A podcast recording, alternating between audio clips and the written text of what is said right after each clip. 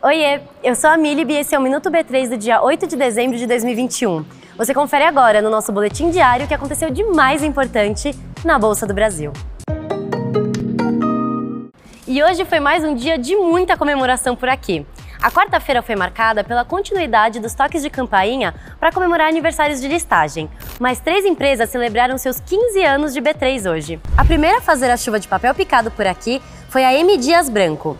A companhia do ramo alimentício tem 65 anos de história e é líder nacional nos segmentos de massas e biscoitos.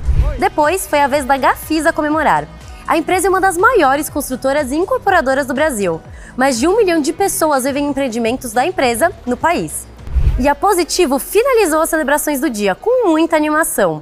A companhia oferece produtos que vão desde celulares e soluções para casas e escritórios inteligentes até tecnologias educacionais. Para conferir todas as empresas que comemoraram o aniversário de listagem nesta semana, clica no link que está aqui embaixo na descrição.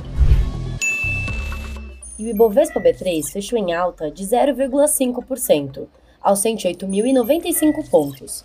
A empresa que teve o melhor desempenho no dia foi a CVC Viagens, com alta de 9,6%. E o dólar comercial teve média no dia de 5,577 reais, tanto para a compra quanto para a venda. Já o euro teve média no dia de 6,319 reais para a compra e 6,322 reais para a venda.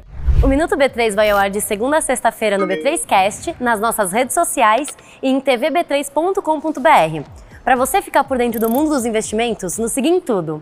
Boa noite, bons negócios e até amanhã!